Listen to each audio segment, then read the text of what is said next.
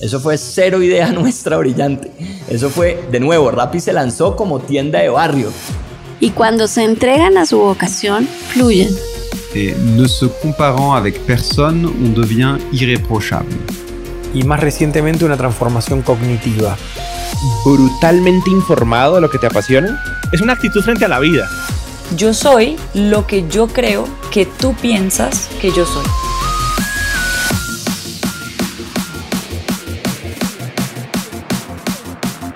Hola, hola, hola, soy Robbie J. Fry y este es otro episodio of The Fry Show. Este podcast es una celebración de personas que no aceptan la vida tal como es, la abrazan, la cambian, la mejoran y dejan su huella en ella. In the words of Steve Jobs, they leave a dent in the universe. Esta es una cápsula de tiempo en donde yo pueda aprender sobre sus mindsets filosofías e historias y compartirlas con ustedes. En las palabras de Larry King, me recuerdo a mí mismo todas las mañanas. Nada de lo que diga este día me enseñará nada. Entonces, si voy a aprender, debo hacerlo escuchando. Y la historia y el mindset al que estamos escuchando hoy es Carolina García. Carolina es cofundadora y CRO o CRO de Chipper. Chipper es un ecosistema de comercio electrónico B2B para comerciantes independientes en América Latina, que permite que las tiendas de barrio crezcan y prosperen. Carolina creció en la gran gran ciudad de Bucaramanga, pero se mudó a Bogotá para terminar su licenciatura en economía. Después de graduarse, se unió a una empresa de consultoría especializada en CPG. Luego, Carolina pasó los siguientes ocho años en una startup que intentaba revolucionar el comercio minorista de la esquina a través de una plataforma de servicios móviles. Y ella, sabiendo que quería ser una fuerza de cambio en Colombia, asistió a MIT Sloan School of Management como Sloan Fellow para reforzar sus habilidades de emprendimiento tecnológico desde una perspectiva global. Chipper se fundó en 2018 para impulsar la transformación digital del mercado de tiendas de barrio de LATAM. Con Chipper los propietarios pueden reponer el inventario de su tienda a través de una experiencia digital completa.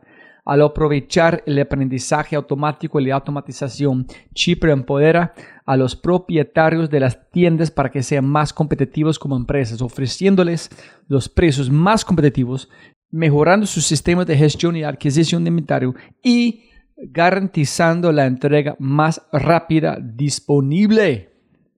El mejor contexto de este podcast llega al final, al final de la conversación en una pequeña, pequeña cápsula de consejos o consejo de su madre. El consejo es, en esta es la cita tal cual, no hay nada malo que te puede pasar si te arriesgas a vivir una nueva experiencia. Sientes miedo, pero no puedes dejar que el miedo te trunque de esas decisiones que pueden cambiar tu vida. Estudiar economía en Bogotá trabajar en consultoría, viajar a Sudáfrica, ir al MIT y montar Chipper fueron decisiones tomadas a pesar del miedo. ¿Por qué? Porque Carolina sabía que al, al otro lado del miedo está el resto de su vida. Algunos de los aspectos más destacados de este podcast incluyen ser parte del futuro antes de que el mundo está listo, usar el MIT como tu MVP, el arte de saber que no sabes nada, un pésimo consejo y mucho, mucho más. Mira, hace como, hmm, no sé, seis años, algo así, realicé una campaña de crowdfunding en Indiegogo para comprar una máquina de anestesia portátil para niños para la patrulla aérea Colombia. Todos, todos, todos, casi todos, me decían que era imposible en que los colombianos no donan. Lo hice de todos modos. Y funcionó. Más de la mitad del dinero provino de colombianos. Y el punto de esta historia es lo que hay al otro lado del miedo. Si me hubiera dejado guiar por el miedo y la presión de los compañeros diciendo no, no, no, no puedes, es una mala idea, mi vida habría continuado sin problemas, tal cual. Pero, en consecuencia, si no tomaba la decisión, miles de niños en Colombia no habrían recibido las cirugías que necesitaban para tener una vida digna. Por lo tanto, el fracaso absoluto no sucede después de correr el riesgo, sino lo que sucede cuando no lo tomas. Solo piensa en, estas dos preguntas. A. Puedes trabajar en una startup de tecnología en Cambridge, Massachusetts, en los Estados Unidos, y ganar en dólares. O B. Convertirte en fundador o founder o una fundadora de una startup que ayuda a las tiendas de barrio en Colombia. ¿Cuál eliges? No, de verdad. Sin Carolina eligiendo B, cientos de miles de personas en LATAM serían negadas de una vida mejor porque Chipper no sería el Chipper que es hoy. Si es la primera vez que escuchas el podcast, bienvenido y muchas gracias. Espero que aproveches esta oportunidad de inscribirte al podcast en Spotify, Apple, Amazon, Google o tu player favorito. No olvides, si este podcast te parece espectacular, hay otras cosas espectaculares que puedes encontrar en thefryshow.com. The newsletter, convertirse en un miembro de The y obviamente si quieres acceder a libros, podcasts, personas y lo demás que mencionamos en cada episodio, puedes encontrar todo en thefryshow.com. Más importante, si disfrutas este tipo de contenido, si escuchas con frecuencia y eres parte de una empresa, universidad o comunidad, ¿por qué no pruebas Quinto? Cambiamos mindsets de tu talento con microaudios a través de WhatsApp. Quinto es fusión nuclear para el cerebro. Quinto lidera la lucha por la abundancia mental, un mindset a la vez. Quinto.ai, K-I-N-N-T-O.ai, quinto.ai. Gracias. Y con ese dicho arrancamos con el show. Te presento episodio 176, cuando la preparación se encuentra con la oportunidad, con la co-founder y serio de Chipper, la fascinante y asombrosa Carolina García. Listo, arrancamos entonces. Caro, qué placer, gracias por este regalo, estar aquí contigo. Muy, muy especial esos momentos para mí, entonces muchas gracias. Muchas gracias a ti por, por la invitación, muchas gracias por el tiempo, obviamente, por la espera también. Veces que para gente escuchando, intentamos una vez, pero wifi, bodegas, sonido, Sí, sí. intentamos tres más veces, and then hay hijas, esposas, trabajo, tiempos. Sí, total. Pero bueno, ya estamos acá, entonces de verdad muchas gracias, muchas gracias por el espacio, total admiradora de tu trabajo, entonces pues bueno, muy, muy contenta también de estar acá. Ay, muchas gracias. Entonces, para arrancar, ¿qué son unas cosas sobre Caro que... Que sí, nadie sabe. sí, es que no, es, no estoy buscando algo raro, solamente que algo que es, es parte de tu esencia, que tú amas, que tú es muy, muy especial para vos, pero no es algo que tú estás como investigando, mostrando a todo el mundo todo el tiempo. Sí, yo creo que mira, yo soy una apasionada por la pintura. ¿Sí? Y No, sí. Y Pero pintar o... yo pinto. ¿Sí? ¿En Yo qué, pinto en qué para medio? desestresarme al óleo. ¿En qué medio? Eh, canvas, eh, al- sí, al- al- al- con óleo. Em, y, y es muy chistoso porque nunca me quedo con un cuadro de los que yo pinto. Siempre los, los, los regalo. ¿En serio? ¿No Sí. tienes uno de...? No tengo, ¿sí ves? Entonces yo siempre pinto y los regalo. Eh, obviamente, pues últimamente el tiempo ha sido menor. Entonces, eh, eh, pues obviamente también el material ha sido menor, pero es algo que me desestresa mucho, es algo que como que me desconecta. Entonces, pues cada vez que hago uno y que termino uno, lo regalo. Además lo regalo también porque después me quedo como mirando y yo mm, hubiera usado acá algo más, hubiera cambiado esto, entonces siento que me regalarlo me- también me desconecta de esa, Ah, de, ese, de, ese, regalas. de ese trabajo y me deja empezar como con otro, ¿no?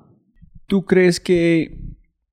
Eso es, es algo interesante. Estaba hablando con Sebas ayer me están diciendo que yo soy muy duro con mí mismo. Yo también. Me imagino que si estás en este nivel, tú eres muy competitiva. Ujú, ujú. Entonces no sé si cuando es su pintura, como dijiste, ok, puede mejorar, y yo no quiero ver que puede mejorar todo el tiempo, entonces voy a regalar a alguien que no sabe. ¿Eso es porque tú haces porque ves debilidades en tu estilo o porque de regalo? Pues más, más que debilidades, sí es como, mm, podría mejorarle esto, ¿no? Podría encimar algo acá. a mí me gusta pintar ciudades, ¿no?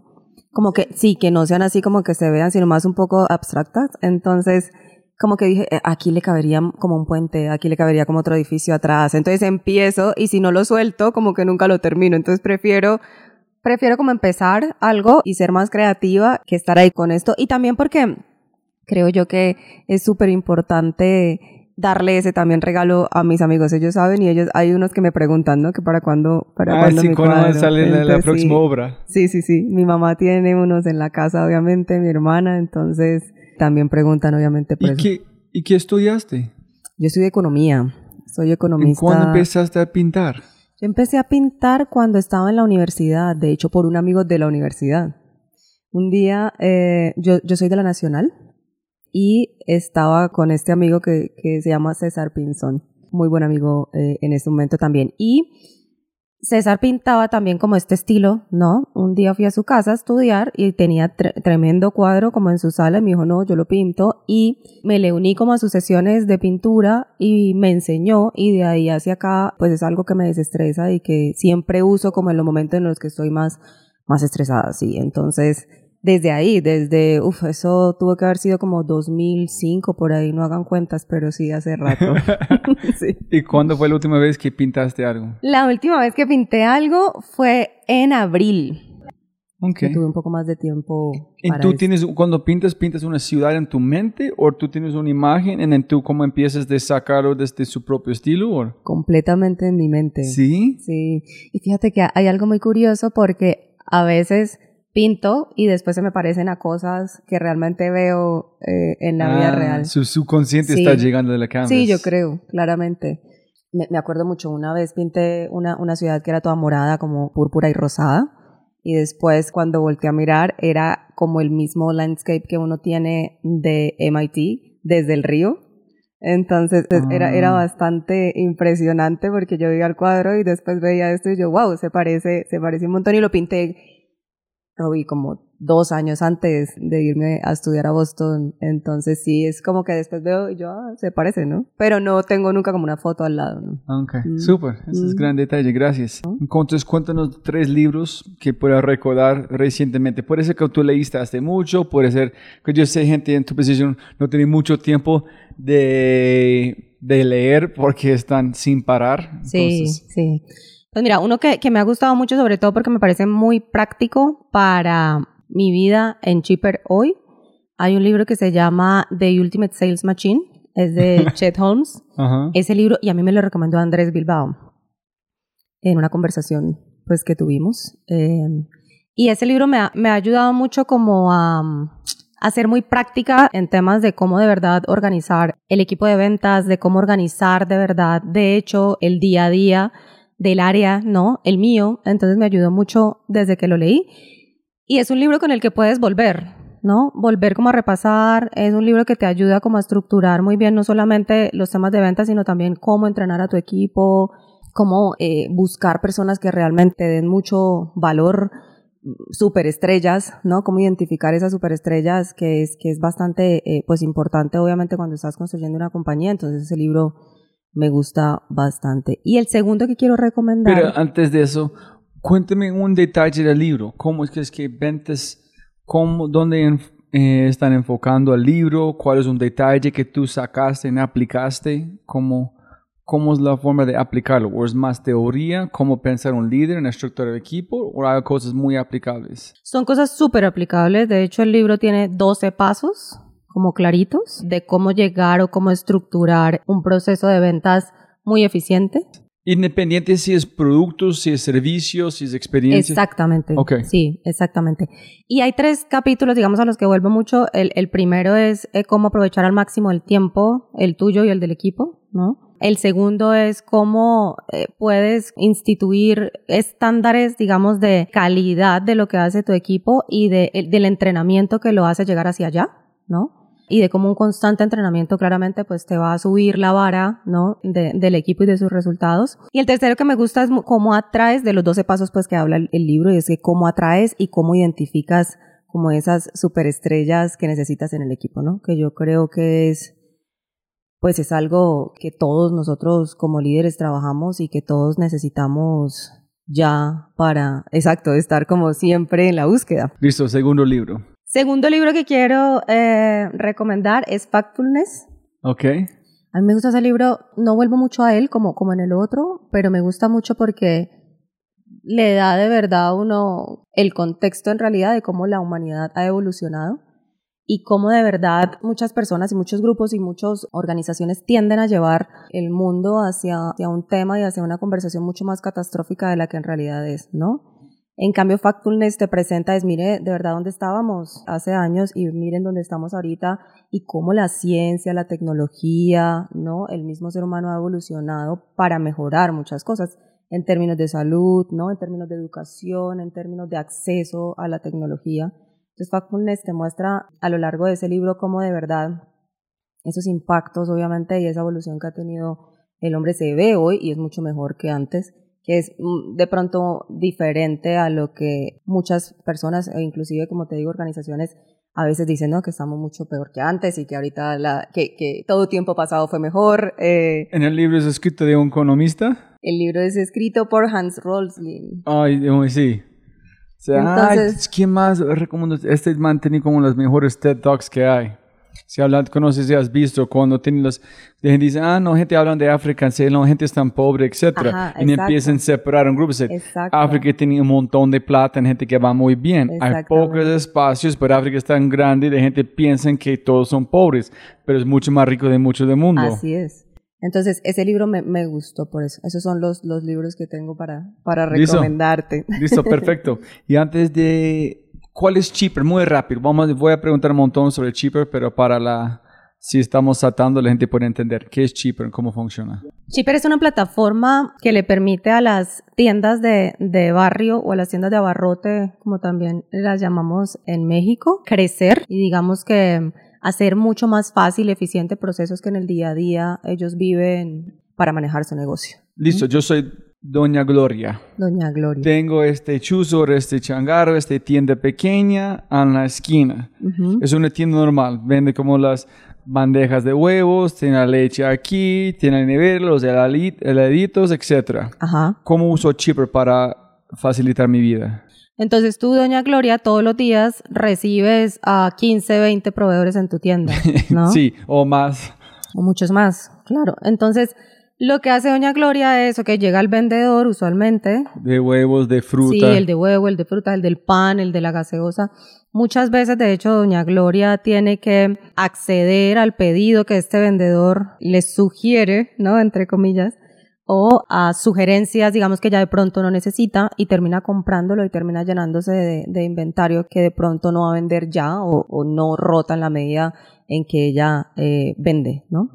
Entonces lo que Chipper hace es que Chipper agrupa todo este proceso de, compras que el tendero hace, lo facilita a través de una aplicación, le entrega entonces más de un producto, más de un- una empresa, digamos, de las que va y lo visita, y se lo entrega al otro día, ¿no? Completo y en una sola entrega. Entonces, esto le facilita a Doña Gloria la negociación con el vendedor, le facilita estar recibiendo proveedores a toda hora, no solo proveedores, sino también camiones, ¿no? Porque Doña Gloria, así como recibe la visita del vendedor usualmente, así recibe la visita de entrega, entonces está casi que atendiendo y recibiendo al mismo tiempo todo el día.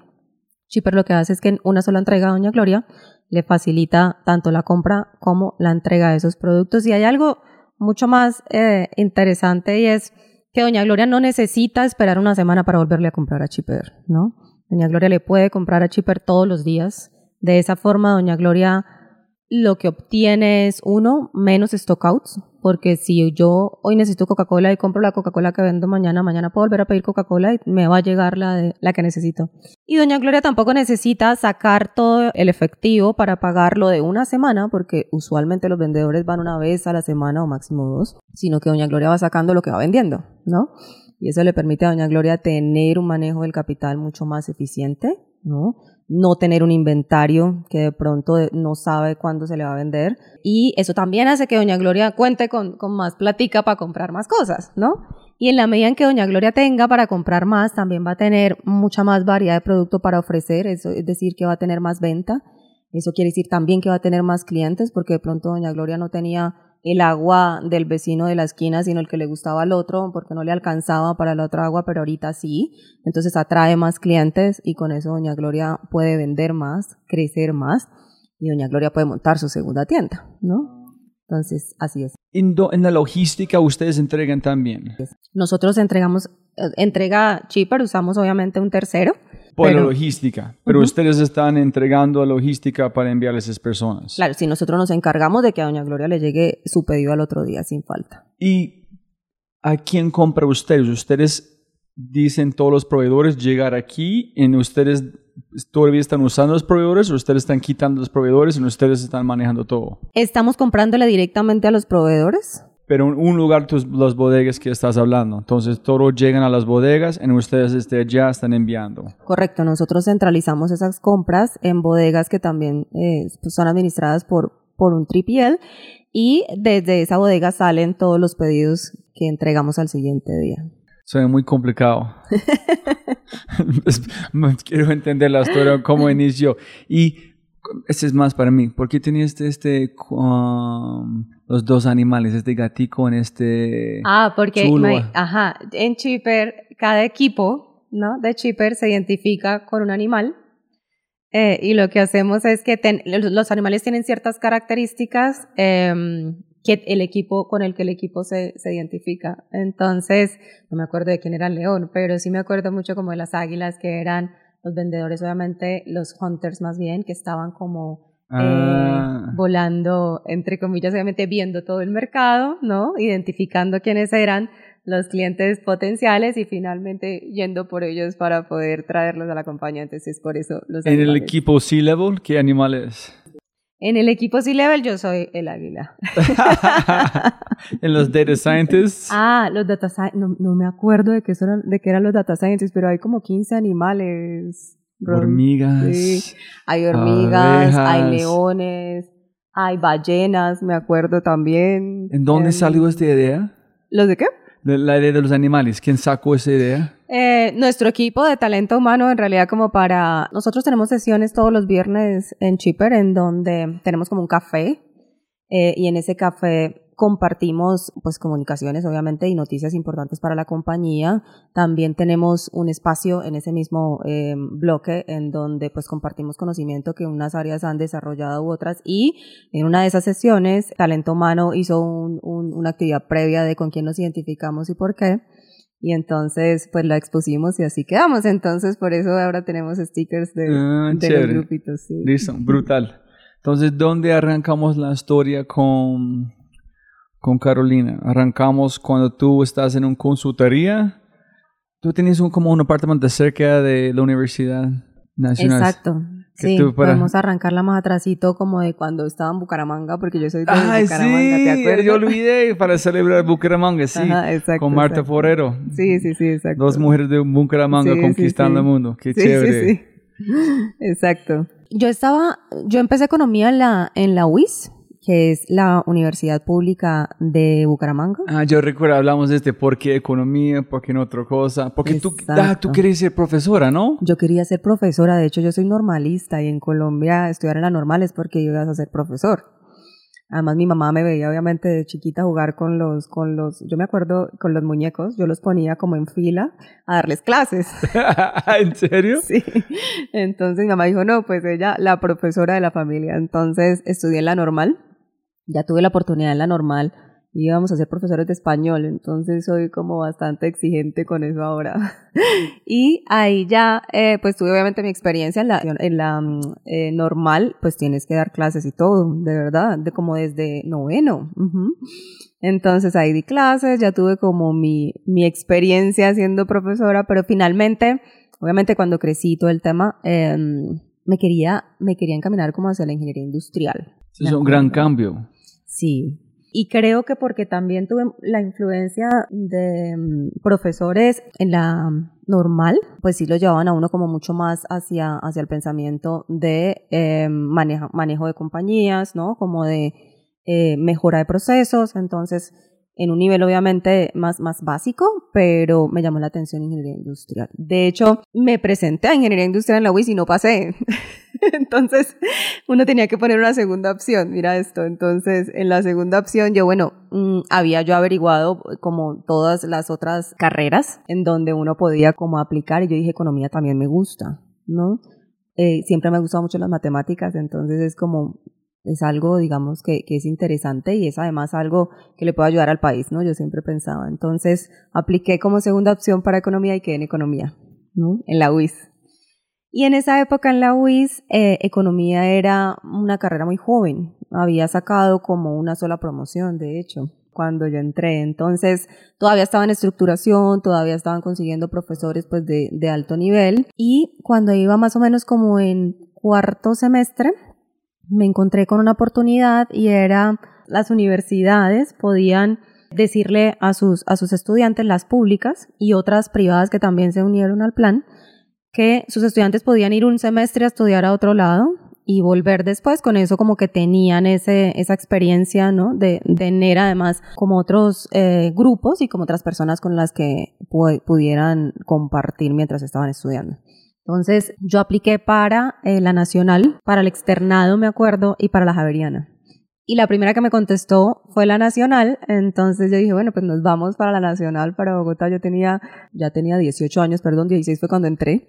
Y tenía 18 años y yo dije, bueno, pues ¿por qué no, no? Yo no, yo no, no he salido de Bucaramanga, en realidad no había vivido en ninguna otra ciudad. Mi familia es de Bucaramanga y vive en Bucaramanga todavía, entonces yo dije, me pareció una buena oportunidad para salir, conocer otra universidad, conocer más personas y me fui para, para Bogotá.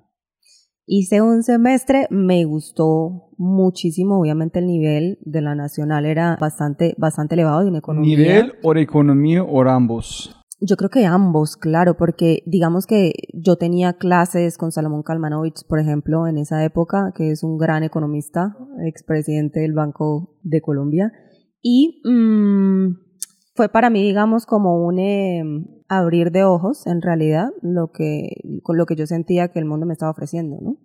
Claramente mis compañeros también tenían un, un nivel eh, intelectual y de formación muy interesante y eso obviamente para mí era muy enriquecedor. Entonces salí de, de ese semestre como de prueba, ¿no? O de, o de regalo, como le digo yo. Me presenté a la Nacional porque para entrar allá realmente como estudiante de la Nacional tienes que presentar un examen. Sí, fuerte es duro, sí, pasar, etcétera. Entonces me presenté, estudié, me presenté, pasé y ahí ya hice toda mi carrera en la nacional. Pero no estás pensando que cuando Cheaper van a IPO, eh, tú, tú, vas a ir a los Andes en enseñar cómo ser profesora de economía. Sí, bueno, eso, eso, eso, eso me gustaría, eso me gustaría, pero no por ser profesor, sino más bien como por poder tener esa oportunidad de compartir, exacto, no solo lo que pude haber vivido, sino también como de recibir. Yo creo que cuando uno es profesor tiene la oportunidad no solamente de darle a, una audiencia pues tus conocimientos, sino también de que ellos te den y te reten. Eso es súper interesante en algún punto. Sí, puede ser que lo. Yo estaba platicando, no sé si fue eso con Christian, de, si fue con Christian de Platzi, estamos platicando de, no sé si ustedes en un startup como líder, ustedes son profesores de naturaleza. Tienes que enseñar, tienes que motivar, la gente tiene tareas, tiene que cumplir, pero la tarea es una métrica, es como una cosa. Pero no sé cuál es la única diferencia en un profesor o en un, en un líder en una empresa, es que uno está haciendo, el otro no. Correcto. Entonces, tienes No, tienes toda la razón. Sí, yo creo que uno, siendo líder, sí es un constante más que profesor. ¿Estudiante? Sí. es al revés, ¿no? Y yo creo que uno tiene que exigirse mucho, y más ahorita en este tipo de startups, si es, tienes que estar en, el autoaprendizaje, ¿no? Todo el tiempo. Tienes que estar como actualizándote todo el tiempo, tienes que estar buscando eh, em, teorías y tienes que estar buscando información y tienes que estar buscando conocimiento todo el tiempo para, para ver qué aplicas o qué te hace sentido, ¿no? Replicar para no morir. y obviamente también, o sea, y, y yo creo que nuestros equipos son muy, en Chipper, muy, muy de esos, muy de, de estuve estudiando esto, de hecho nosotros lo promovemos eh, mm, al interior, de estoy investigando esto, mm, todas nuestras conversaciones pues se tienen que basar como en data y en realmente pues eh, algo, algo sólido que te, que te lleve a que te aprueben cosas, ¿no? Y a tener una buena conversación. Entonces tienes que estar todo el tiempo estudiando, tienes que estar todo el tiempo como en constante actualización eh, y, y obviamente sí, eso es cierto, no eres más profesor sino, sino estudiante todo el tiempo, sí. Y para hacer un salto adelante, antes de volvernos, ¿cuántas veces Chipper fue a la... como casi de morir con runway? ¿O siempre ustedes están con mucho runway y va muy bien, sin problemas? Pues no hemos tenido un punto como en el que digamos mañana, 48 horas de... Sí, no. Ok. afortunadamente. Pero es más, nos, sí hemos tenido más como hitos de nos trazamos esta meta a este mes, a este momento y tenemos que llegarle, ¿sí? Más que, más que el runway, es esos hitos que tenemos que cumplir, esos objetivos que nos trazamos y el tener que cumplirlo, pues porque fueron eso, ¿no? Metas que, están trazadas y, que, y acuerdos, ¿no? Que hicimos como equipo que tenemos que lograr más que estar como en, en ese estrés del runway, sí es como en el de, pues tienes que cumplir. No, la razón preguntada es que re- recuerdo como escuchando un audio de Andrés Bilbao, él dijo cuando ellos reciben los, mm, el billón, la gente está platicando, ellos dijeron, fue, hijo y madre, fue como casi 10 veces que casi Rappi no existía. Entonces yo no sé si Chipper pasó por esos momentos o es, no. es más estresante. No, creo que hemos sido bastante juiciosos. Sí, con que, eso. que Andrés, ellos dicen, somos una empresa, como dijo Fancho, cuando las patas contra la pared somos la mejor empresa en el mundo. Seguro, Entonces, otra seguro. energía. No, yo creo que, que nosotros hemos sido bastante responsables eh, con eso. eh, Gracias a, a un economista. Sí, no, y a todo el equipo. En, en realidad es, es un equipo bastante exigente, es un equipo eh, pues que planea y ejecuta obviamente muy bien y yo creo que eso nos ha ayudado, pero los acuerdos sí están, Robbie. o sea, sí somos muy exigentes con esto, con pues eh, nos comprometimos y tenemos que llegar, ¿no? Y eso nos vuelve también muy creativos. Yo siento que esta, es mi segundo startup y yo creo que esta es de lejos una experiencia para mí muy de creatividad. Por lo mismo, ¿no? Porque de verdad nos exigimos, nos exigimos llegar a hitos pues que nadie en la vida ha, ha hecho y que te exigen ese tipo de cómo hacer las cosas de una forma diferente. Entonces, creo que somos bastante creativos, creo que nuestras discusiones son muy interesantes en la medida en que nos permitimos crear, ejecutar ordenadamente y eso es lo que, lo que como que nos mueve. Solucionando problemas. Solucionamos problemas todos los días, sí. de acuerdo. Entonces, ¿cómo tú, tú fuiste después de Nacional a trabajar en consultoría, no? Sí, de acuerdo. ¿Y por qué no un banco? ¿Por qué no...? No, pues fíjate que estudiando mmm, conocí a un amigo que eh, tenía, como su familia era consul de consultores. Um, y ¿Cómo él se llama que, el amigo?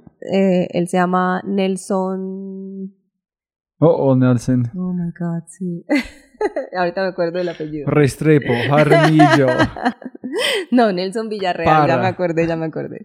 Y Nelson mmm, me decía, mira, eh, pues no, me contaba, ¿no? O sea, eso que te sientan al lado, mi familia hace esto, lo otro, me pareció interesante. Ya en esa época en la Nacional yo había dejado un poco como mi tendencia hacia lo macro y me gustaba más lo micro.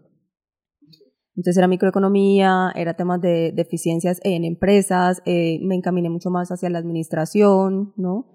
Entonces él sabía que me gustaban más el management de empresas y me contaba y me decía hasta que me presentó a eh, su tío, que es el, el dueño de la, de la consultora donde yo trabajé, se llama Rincón Aguilar y compañía. Yo hablé con él, me, me, me puso a presentar un reto y en esa época me empeñé bastante porque me parecía súper interesante lo que ellos hacían. Ellos nosotros en Rincón Aguilar dábamos como asesorías a compañías en mmm, habilidades comerciales, en negociación y en todo este tema como de, cómo desarrollar líderes en, adentro de la organización. Entonces me parecía bastante interesante. Eh, me presenté, pasé y allí fue donde tuve mi primera experiencia, mi primera experiencia laboral. Eh, pero si tú nunca has hecho, ejecutado como ser jugador de papel de líder en una empresa, ellos van a contratarte para enseñar otras personas cómo ser líderes en sus empresas. No, uno entraba ya como por niveles. Entonces, ¿cuál fue su rol? ¿Analista? Como en Bain o McKinsey, en hacer información exacto. comercial y entregarlos. Exacto, uno así entraba al principio, uno entraba como apoyando a los consultores que ya habían sido pues CEOs de compañías, etcétera, y aprendiendo de ellos eh, y ya después empezabas a, a subir. Entonces sí, yo entré en raza a manejar Excel y a hacer análisis y la gráfica y a aprender obviamente de todos ellos que ya tenían 20 años de experiencia. Pues, ¿En cuántos años tenía en el consultores. momento? Uy, en ese momento tenía como 21, 22 por ahí. Ok. En este jazz cuando empezaste a trabajar mano a mano con este startup, ¿no? Eh, sí, estando en Rincón Aguilar, eh, un emprendedor nos contrató para hacer como un estudio de viabilidad de una idea. ¿Y cómo, por qué un emprendedor contrató esta empresa? ¿Amigos? ¿Conocía? Sí, este emprendedor eh, era de la junta directiva de una empresa de consumo masivo a la que nuestra eh, empresa de consultoría asesoraba. Él hizo un buen trabajo, entonces. Entonces, Ah, eh, como que le gustó, eh, nos contactó y, y nos dijo, miren, quiero desarrollar esta idea. Y pues empezamos a trabajar con él, la verdad. eh, era una idea muy innovadora en ese momento. Este, estoy hablando, eso tuvo que haber pasado como en el 2006, por ahí. Y entonces yo empecé a trabajar en el equipo de consultores que estaban trabajando para ese análisis y para ese proyecto. Él nos vio obviamente a todos, me vio, me vio en acción y ya después me robó de ahí y me contrató. Entonces, pues hice parte como del founding eh, team de, de esa. De ¿Cómo esa se llama la empresa? Se llama BTU de Colombia eh, y su marca era D de dedo. Era bastante sonora. La idea fue como dirles como los tiendas donde tú estás trabajando para hacer préstamos de las personas, ¿no? ¿O no? No, la idea principal es a través de mm, telefonía móvil, celulares, nosotros podemos dar servicios a las tiendas, ¿no? Para que ellos también en la base de la pirámide puedan desarrollar servicios financieros y otros servicios a los que la población no tenía acceso o no tiene acceso, ¿no? Entonces yo me acuerdo en esa época era, era una sola idea, este... Como a Flore, ¿no? Exactamente. Es como Es quitar las parecido. natilleras, empezar Correcto. a eliminar la... Pero, este- pero viendo como al tendero, ¿no? Como su líder de comunidad, viendo al tendero como en el centro de todo este ecosistema y como facilitador de, de estos servicios Mm, como un hub. y de esas soluciones como un hub, correcto. Convertirse en un corresponsal de celular. Ajá, y Ah. justamente eso desarrollamos. En esa época nosotros viajamos a Sudáfrica a traer la tecnología. Entonces recuerdo que eh, esta era una empresa que, que se llama, todavía existe, que se llama UEPS Technologies. ¿Y por qué fuiste a Sudáfrica en otro lugar? No, porque estaba en una conferencia en Nueva Zelanda y en la conferencia ¿Vos o él? Ajá. Y en la conferencia en Nueva Zelanda eh, se encontró, él estaba trabajando en proyectos de hecho de energía prepago Ok. eh, y quería implementar un sistema de, energía prepago en San Andrés. Esa era su Ah. idea original. Y estando en, en Nueva Zelanda escuchando como de todas estas soluciones, se encontró con una persona que le habló de UEPS y de cómo eh, la tecnología de ellos en, e- en ese momento en África estaba facilitando todo este tema de servicios financieros y entonces volamos hasta, hasta Sudáfrica. Eh, En este fue como un software as a service en este momento, donde ustedes pueden, pero entonces cómo usarlo, cómo es la implementación, si hay un problema, etcétera. Sí, exactamente. Nosotros volamos, digamos, a, a ¿Tú fuiste Sudáfrica. también? Sí, sí, sí, yo fui con él, yo fui con ¿En él. qué Yo tal? fui con ¿Cómo- él y con, y con una persona del equipo que está ahorita en Chipper también. Entonces, ¿Cómo fue? ¿Cómo fue este viaje? No, pues los tres, eh, conociendo obviamente al equipo de UEPS en Sudáfrica, nos mostraron obviamente eh, como el core de la tecnología, cómo funcionaba y sobre todo nos mostraron de qué era capaz esta tecnología en África y veíamos de verdad las tiendas eh, en un formato muy, muy parecido al de Latinoamérica y veíamos como esas tiendas de verdad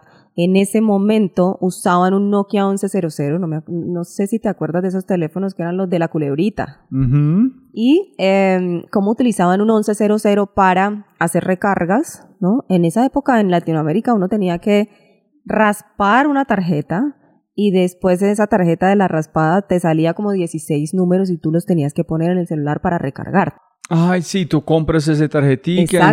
Ah, es como los Sí, sí, sí. Es como los gift cards antes. Exactamente. Y en Sudáfrica ya estaban haciendo las recargas de celular a celular, ¿no? Y eso no existía en, en Ese es- Latinoamérica todavía. es yo recuerdo como en- cuando llegué a Colombia en 2012 o 2013, unos consultores de innovación están mostrando cómo África está usando celulares, como la gente llegando con eh, pescado que han como capturado, enviando mensajes para saber cuál es el mejor precio para llevar su barquito, su lanchita. Tal cual. Pero es con estas Nokias pequeñas. Sí, era un Nokia 1100, o sea, el primero pues que, que básicamente llegó a, a Latino. Yo me acuerdo que ese fue uno de los celulares más populares en Colombia. Y era un celular pequeño, era un celular económico y todo era basado, me acuerdo en ese momento, como en Java. Entonces, bueno, vimos obviamente esto en acción, obviamente la, o sea, eso, güey, vamos a conquistar Claro, Colombia. imagínate ver de verdad cómo alguien eh, estaba en, en su casa, en, su, en una finca, mandándole plata a su mamá, a su papá que estaba en una otra vereda mucho más alejada donde no llegaba ni el agua. Entonces eso fue muy impresionante para nosotros y obviamente se nos abrieron los ojos y, y, Enviando plata. Sí, ellos enviaban ya Entonces envían un remesas. número, un código. En esta persona pueden ir a cualquier tienda. En a reclamarlo. Correcto. Entonces, esa era, digamos, el alcance de la solución. Era, era bastante prometedor, ¿no? muy ambicioso, ambicioso. visionario en ese momento, ¿no? Total, claro. Exacto. Entonces, tal cual como lo vimos tan, tan visionario, entonces dijimos, ok, podemos empezar con las recargas, ¿no? En vez de decirle ya a la De población, minutos. sí, Paso uno. paso uno, recargas. Yo me acuerdo, si paso uno era recargas, paso dos eran em, cuentas de ahorros, el paso tres era crédito. So, paso uno solamente es construir el hábito. A través de quitar esas tarjeticas. Exactamente. El paso uno fue quitar esas tarjetas. Ajá. ¿Cómo mover el plata? ¿Es entre banco y banco? ¿Quién No, tiene? esto era una cuenta de esa tecnología. Entonces tú tenías el celular como con una cuenta en el celular, ¿no? No era una cuenta bancaria todavía, que ya te cuento todo lo que nos tocó hacer para, para hacer lo posible. En ese momento era una tecnología solamente que permitía que en tu celular tenías como, como un bolsillo. Entonces tú te podías pasar de celular a celular si el otro celular pues tenía la tecnología. Pero ¿dónde? ¿Quién está cargando este bolsillo con plata real? En ese mo- o sea, la tecnología sola, ninguna. Necesitas un banco detrás que obviamente permita Ajá. que eh, Ah, llegue pero ese a es paso cuenta. dos. Ese es paso dos. Ah, Ajá. ok. En el primero era la recarga y eso es solamente conectarse a una empresa celular, que en ese momento lo hicimos contigo. Después ya se montó Claro y de último fue, en esa época Claro se llamaba Comcel. Ah, ok. Ah, y, y después se, se montó Movistar. So, yo pensé que ustedes compraron todas las tarjetas, sacaron los números y decir, ok, aquí es tu número. No, no, no, no, no. No, eso ya era como una conexión con la empresa celular. Lo que te permite, digamos, la tecnología es identificar otro usuario como con la misma tecnología, porque los dos tenían que descargar como la aplicación. Y tú puedes entonces trasladar montos de un lado al otro, ¿no? Si lo tienes en algún bolsillo previamente cargado De minutos. en ese momento de minutos. Pero así, ah, ¿por qué eran de minutos? Pues porque teníamos a las empresas eh, de celular conectadas. Entonces podrías traducir, podías traducir esa recarga a minutos. En un futuro, esa recarga, obviamente conectado con un banco, era tu cuenta bancaria. Pero una, una pregunta aquí, qué pena, eso es interesante. Está bien, está bien. Yo voy a como Doña Gloria. Yo necesito minutos. Ujú. Ella ya tiene su celular un como... Un monto. Y ella tiene en su celular 500 mil pesos. Sí, en yo pago a ella y ella pasa los como los minutos Exactamente, con correcto. celular a celular. Así porque es. los dos tenemos la misma aplicación. Como usuario de compra de recargas, tú no necesitabas tener la aplicación porque lo que hacíamos es que este sistema se hablaba con la empresa So, y la empresa te recargaba. Exactamente, como ahorita, como en este momento venden recargas, pero en el 2006, 2007. Entonces, eso era muy nuevo. Pero no puedes hacerlos por este, una persona en una barrera muy lejos en, en Armenia. Aún no, um, bueno, recargas sí, claramente. Pero ¿cómo voy a pasar la plata a esta muchacha? Digamos que si yo iba a una tienda y yo le decía a, a doña Gloria, doña Gloria, quiero una recarga de mil, ¿a qué número? El número final Ah, yo podía pago estar en por alguien cualquier. más. Correcto. Ah, ok. Correcto. Pero yo no puedo solicitar a esta chica. Tengo que hey, ir a esta tienda. a pagar sí, tenías que ir a listo, pagar. perfecto, ok. Ya, ya, ya. Entonces, luego, entonces nosotros volamos a Sudáfrica, nos trajimos obviamente la tecnología y lo que pensamos es, pues hay que empezar por recargas, ¿no? ¿Por qué las recargas? Porque dijimos, si de una vez le decimos a alguien que no ha, que este es su segundo celular en la vida, básicamente, oye, ya puedes pasar plata y ya puedes tener una cuenta acá, etcétera, iba a ser un poco como, como abrumador. Entonces empezamos por recargas justamente para que la gente pudiera como tener ese contacto con la tecnología, que el tendero también pudiera aprender sobre cuál era el alcance de, de esa tecnología, eh, le hablara obviamente a su comunidad acerca de eso y ya después empezar a introducir más servicios. ¿Era un margen? ¿Ustedes ganaron plata o no? Sí, por recargas tú ganas porque le estás ayudando o estás siendo un canal para, para la empresa ajá, de, de telefonía celular para poder vender minutos o, o Entonces tú saldo ganas, quitas un poquito para entregar un poquito al muchacho o al señor que están al haciendo esto. tendero. Ok. Ujú. ok. Y, y, y fue igual con los servicios financieros una vez los, los implementamos, que fue el ¿Cómo paso fue, dos. ¿Cómo fue con las recargas? Con la recarga nos fue muy bien, la verdad es que fue el mejor negocio de todos, porque ya para irnos al segundo paso sí fue mucho más difícil. Eh, el segundo paso era convencer al sistema financiero colombiano que esto existía, ¿no? Entonces era sentarse con los... No con es los- contigo, es con un banco con de un mover banco. plata en, con el fraude en Colombia. Vamos a hacerse con un celular. Exacto. Entonces era, era sentarnos con bancos a contarle esto cómo funcionaba, porque ya funcionaba, ¿no? En África, muy bien. Y era contarle además al gobierno que nosotros podríamos ser un intermediario o podríamos ser un aliado del banco del sistema financiero colombiano para facilitar la llegada de servicios financieros a la base de la pirámide. Eso también fue una odisea. Nosotros nos demoramos cinco años en eso. Mientras... Nunca renunciaron. no, no renunciamos. Muy Fuimos tercos, bastante ¿no? resilientes. Muy visionarios y muy tercos o ambos. Sí, o ambos, sí, sí, sí. Y, pero en África, ¿cómo- ¿por qué funcionó? ¿Quién hizo? ¿Los bancos fueron más visionarios en África? ¿O fue un problema tan grave que fue obvio para ellos hacerlo? ¿Por qué África tuvo la capacidad de los bancos y hágale, vamos a ayudarte? Buena pregunta. En África dejaron, digamos, al, al operador, el operador celular fue en, en África quien eh, disparó o quien eh, promulgó, digamos, el, el servicio. Y África tuvo algo eh, muy, muy especial y fue que el gobierno identificó que esto estaba sirviendo y lo reguló. Entonces fue como, ah, bueno, está perfecto esto, venga, lo hacemos parte de nuestro sistema, ¿no? Como que lo, lo, Wow. pudo captar, digamos, de una mejor forma, creo yo, la oportunidad, pues la, capitalizó básicamente y, y la desarrollaron mucho más formal después. Pero cuando ellos ya hicieron eso, el mercado lo estaba exigiendo, lo estaba haciendo y lo estaba haciendo muy bien y estaba volviendo procesos obviamente muy eficientes en esa época y les convenía. En Colombia fue más difícil porque en Colombia, digamos que ya habían unos bancos muy grandes, obviamente dueños del, del mercado, entonces sí fue un poco más difícil para nosotros poder llegar a ellos y explicarles cómo era que ahora las cuentas no, no necesitaban ni de hecho una tarjeta física, sino que podía tener las- la persona una cuenta en su celular, ¿no? En ellos no dijeron que de uno, pero nosotros queremos ser dueños, compramos tu empresa. O ellos no entendieron. Yo no creo que ellos hayan entendido en esa época eh, como la oportunidad integral. Y yo creo que además no habían tampoco eh, gerentes en esos bancos que lograran visionar el, el poder de esa, de esa herramienta.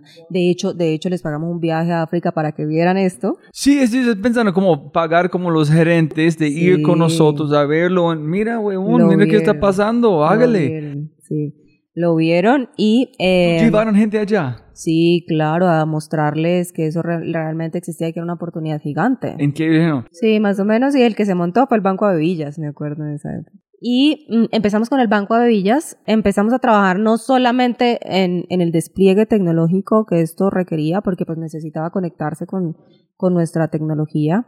Tu área de operaciones obviamente loca, entendiendo, llamando a, a nuestros desarrolladores en, en Sudáfrica. Y eso estuvo demorado, te digo, el proceso fue cinco años. Pues fue cinco años entre que empezamos la primera conversación y ya estábamos realmente como ofreciendo los servicios. Entonces, yo entiendo, ustedes es- estaban, operaban como más o menos como una franquicia, pero no un startup, un startup operando con una franquicia, usando la tecnología de otra empresa que no fue su tecnología, dependiendo de ellos en sus horas de trabajo para implementar algo en Colombia. Sí, dependíamos de ellos, dependíamos de sus horarios. Entonces fue un joint venture que generamos con, con ellos. Eh, claramente, pues niveles de servicio, sí tenía que esperar a sus horarios. Ellos estu- estuvieron también una época como viviendo en Colombia, sobre todo al principio en la etapa de implementación. Eh, vinieron y a Latinoamérica, pues vivieron en Colombia un tiempo, pero ya después sí era, sí era muy lento el tema, porque pues yo tenía que esperar a que fuera a Sudáfrica, me pusieran en su backlog, luego desarrollaran y ya me entregaran. Y eso obviamente nos restó velocidad. Yo creo que esa fue una de las cosas o de los grandes aprendizajes. Y, pero obviamente en esa época también, Robbie, pues era todo completamente diferente. No era, yo siempre he dicho que es, es una good idea by timing. Sí. Sí. Right place, wrong time. Sí, exacto. Entonces, eh, ¿En cómo terminó? mm, bueno, yo me fui de la compañía como después de ocho años de trabajar allí. Ocho años Ocho dándole años duro con ese. a la idea. Pero ustedes están creciendo, están ganando un montón de plata, están contratando como locos, o estás solamente como... Pues las recargas fueron bien, digamos que además las recargas pues mueven un, un monto pues significativo en, en Colombia y en Latinoamérica, yo creo. Pero el tema de los servicios financieros obviamente nos exigía, ¿no? Eh, no solo recurso monetario de, de personas, de tecnología. Entonces eso digamos que nos, nos restó un poco de, de velocidad y obviamente hablar con el banco, como te dije, con el gobierno. Nosotros logramos ser el corresponsal, nos denominaron corresponsales bancarios móviles. ¿No trataron de hacer otro vertical mientras este vertical no está funcionando o solamente 100% enfocados en la parte de ahorros? Ellos diversificaron, pero cuando yo ya salí. Como Pero durante ese tiempo no digan, "Hey, ese es largo plazo, necesitamos dos más cosas de corto, mediano plazo. No, mientras estaban las recargas, estábamos desarrollando como todo lo de, lo de servicios financieros. Habían otros servicios que le, le pusimos al tendero, como ellos a través de esa tecnología también podían acceder a un PIN, por ejemplo, que les permitía tener servicios de abogados, por ejemplo, en prepago, ¿no? Yo quiero, no sé, a- atropellé a alguien la semana pasada y entonces estoy en un lío y obviamente soy de bajos recursos, no puedo pagar un abogado carísimo. Compraban un PIN en la tienda y tenían acceso a un tiempo con un abogado Ese eh, es muy raro. para, para que los aconseje. y así como los abogados, habían psicólogos también, por si necesitabas hablar con alguien, prepagabas psicólogos. Eh, des- tratamos obviamente de implementar otros servicios mientras, mientras el tema de mm, financiero salía. Entonces ustedes fueron el super app antes del super app o tratando de ser el super Tratando, app de Nokia. tratando, exactamente. y eh, después ya Abevillas desarrolló obviamente con nosotros el proyecto o la legislación como que nos permitió ser corresponsales bancarios de Abevillas y corresponsales bancarios móviles, nos llamábamos en esa época porque era un celular. Normalmente un corresponsal bancario es, un, es físico, ¿no? Y máximo tiene un datáfono o una terminal un computador, pero no es algo que tú puedas llevarte para tu casa. En este modelo, el tendero cogía el celular y se lo llevaba para su casa. Y en el celular era corresponsal. Entonces era bastante innovador para esa época y nos, nos llamaron corresponsales bancarios móviles. Pudimos, recuerdo en esa época, tener como 8000 puntos. Entonces fuimos como el corresponsal no bancario más, más grande de Colombia en ¿Y esa cómo época. funciona la plata? Si yo voy a, como Doña Gloria lleva su celular a su casa, llega mi vecino, hey, necesito 50 mil pesos. Ajá, entonces el banco, cuando eres corresponsal bancario, el banco te da a ti como un cupo, entonces te lo pone a ti y nosotros éramos el administrador del macro cupo. Y lo que hacíamos con estos 8000 puntos era, mm, los estudiábamos porque obviamente pues eh, le dividíamos ese macro cupo que nos daba el banco en pequeños cupos para ellos. Entonces, si tú eras Doña Gloria y Doña Gloria tenía un buen historial, Doña Gloria era una tienda, pues, eh, de unas características físicas obviamente permitidas o, o de las que el banco y nosotros eh, diseñamos, eh, nosotros le dábamos a Doña Gloria un cupo. Y pero cómo si yo voy a Doña Gloria para sacar plata o Exacto. mover plata. Tú vas a Doña Gloria para, tú puedes sacar plata de tu cuenta de Abevillas, ¿no? Entonces lo que hacías era que eh, se conectó con nosotros, le decías a, Doña Gloria, voy a sacar eh, plata de, de, de mi cuenta, entonces tú, tú digamos que desde tu celular activabas retiro, ¿no? Y, y- So, las dos necesitan aplicación en ese sentido. exactamente, exactamente. and then yo recibo un código o algo, quitan de su cuenta, and then yo entrego de mi plata efectivo que yo tengo, Correcto. Ahora, operando como un banco. como ella otorgó eh, o, o le retiraron, yo le debo plata a Doña Gloria. Entonces, eh, el, al final el sistema lo que hacía era una compensación porque doña Gloria, aparte de eso, también recibía el pago de servicios públicos, por ejemplo. Entonces, doña Gloria ya tenía platica. Y entonces yo ya iba compensando lo que le debía a Doña Gloria, más lo que ella me debía a mí. Por cada transacción Doña Gloria ganaba. Entonces, si pagaban el agua, ella ganaba, si pagaban la luz, ella ganaba, ¿no? Si hacían un depósito, ella ganaba, si hacían un retiro, también ella ganaba. ¿Y por qué no fue un éxito total?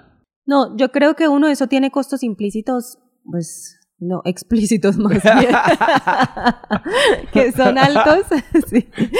Más explícito. Son más explícitos, sí, que son, que son altos para, y en esa época eran mucho más altos que ahora para la base de la pirámide, ¿no? ¿Y no fue igual en África? En. África, eh, no, porque en África, como el dueño de esta tecnología era el operador celular, básicamente era el, co- el costo era el costo de la remesa, pero habían muchos otros eh, servicios que no costaban, ¿no? Entonces lo que les interesaba a ellos además, era, e- ellos al final se constituyeron en un banco, de hecho. Es que ellos fueron más como un full stack, en ustedes usando como. EPN o NL, etcétera, cada uno quitando un Ujú. porcentaje, entonces des- death by a thousand cuts. Margen, margen, margen, en ustedes ganando pedacitos. Exactamente así fue. So, todo funcionó, solamente fue el de business model, no fue listo para Colombia. No estaba listo, yo creo Pero eso. la gente usando funcionó perfecto, solamente... Sí, la gente lo usaba. eh, obviamente, pues no fueron millones de puntos.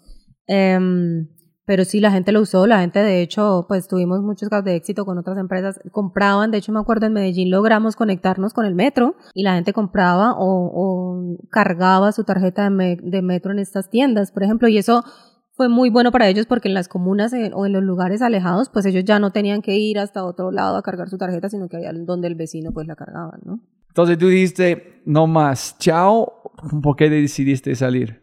Bueno, eh, obviamente yo era el founding team, entonces pues viví todo el tema de la ideación, de la implementación, de negociar con estos bancos, con las empresas de telefonía, con el gobierno. Cinco años. Fue No, duro. no, no, no. Y al final dije como, creo que necesitaba, eh, había estado mucho en la implementación, había estado mucho en la práctica y yo dije, quisiera como ver en algún momento como qué está pasando er- en el mundo. Yo estaba muy metida en la operación y la implementación, ¿no? Y dije, yo creo que es el momento como de también ir a mirar a- afuera qué está pasando. Y, y obviamente también por la relación que teníamos con estos africanos nos llegaban unas cosas increíbles en términos de tecnología. Yo no veía que Colombia tuviera nada de eso, ni que nos fuera a llegar en el, en el, en el corto plazo. Entonces, sí me interesó un montón como estudiar algo o relacionarme como con temas de tecnología y como con temas que le pudieran aportar algo en el futuro cuando yo volviera a Colombia. Entonces, eh, y yo sí quería ser siguiendo emprendedora, o sea, yo no fui de verdad de las niñas que vendían sándwich en su colegio, pues, para hacer su negocio, de Or verdad. crepes, or No, dulces. Sí, no. Yo, yo digo que sí, soy, soy emprendedora por accidente. Pero yo sí, pero, pero en esa época yo ya estaba en temas de emprendimiento muy, muy interesada con toda esa experiencia que tuve, con la verdad también el emprendedor que tuve al lado, que digamos que es una persona bastante visionaria y me enseñó muchísimas cosas. La había estudiado en Estados Unidos, entonces también siempre como que hablábamos de su experiencia estudiando allá, ¿no? De la experiencia también de su familia y toda la familia de él es emprendedora, entonces como que viví mucho durante esos ocho, ocho años lo que era emprender, ¿no? Realmente. Entonces yo estaba clara en que yo quería eh, aprender más sobre emprendimiento, aprender más sobre tecnología y empecé a averiguar por MBAs.